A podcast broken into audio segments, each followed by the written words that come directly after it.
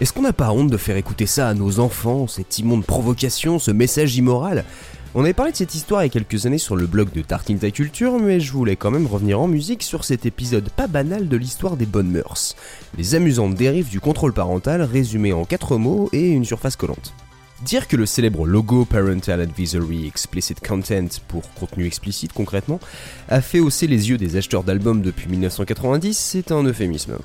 Ce sticker en noir et blanc a le don d'attirer l'œil des parents en quête de prévention, mais qui n'ont pas forcément envie d'écouter votre satanée musique.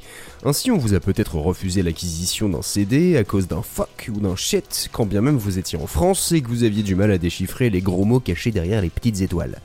Ironie de l'histoire, vous avez peut-être donné du crédit à certains albums justement parce qu'ils avaient le sticker, histoire de se sentir un peu crédible. Mais avant l'arrivée du logo sur les jaquettes, la brigade des parents qui décide quelle musique est inappropriée pour ces chérubins, ou PMRC de son vrai nom, officiait déjà depuis 1985. Un quatuor d'épouses d'hommes politiques mené par la femme d'Al Gore, futur non-président des États-Unis, a à l'époque suggéré à l'industrie musicale un système de classement des œuvres par public visé, comme pour le cinéma.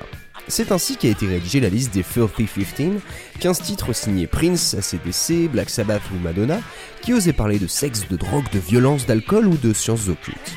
La scène rock allait prendre un sale coup derrière la tête, avec le retrait des magazines spécialisés des grandes surfaces et le projet accepté par 19 labels de mettre une étiquette préventive sur les albums.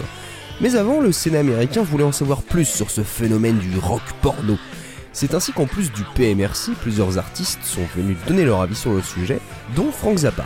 Et le génie autodidacte n'était pas vraiment content. Il faut dire que Zappa avait déjà eu quelques soucis avec la censure. En 1980, Mercury Records avait refusé de distribuer le titre I Don't Wanna Get Drafted pour ne pas être lié à cette chanson contre l'incorporation dans l'armée.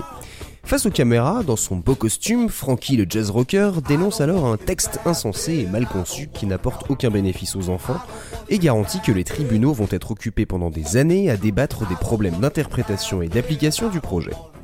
Quelques minutes plus tard, il s'en prend au système de notation et à ses auteurs. Que se passera-t-il si le prochain groupe de femmes de Washington demande qu'on appose un grand J jaune sur tous les contenus écrits ou interprétés par des juifs, pour protéger les pauvres enfants d'une exposition à une doctrine sioniste sous-entendue?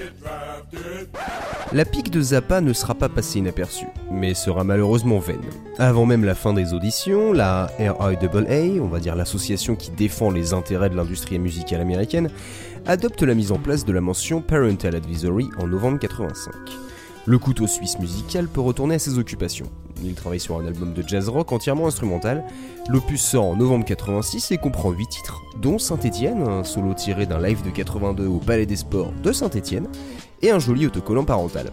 Sans doute parce que l'album s'appelle Jazz from Hell, donc jazz de l'enfer, et qu'un morceau est baptisé G-Spot Tornado, tornade 2.g, nom de Dieu. Il n'y a pourtant pas une parole sur les 34 minutes de l'album. Alors est-ce une vengeance du PMRC Eh ben même pas.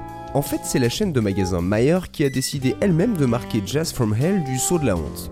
Comme quoi, même sans distribuer des vilaines paroles de ses chansons, Frank Zappa était déjà étiqueté.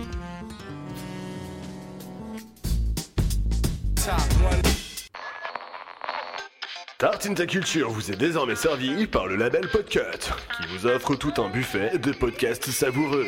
N'hésitez pas, c'est bon pour vos ouïes.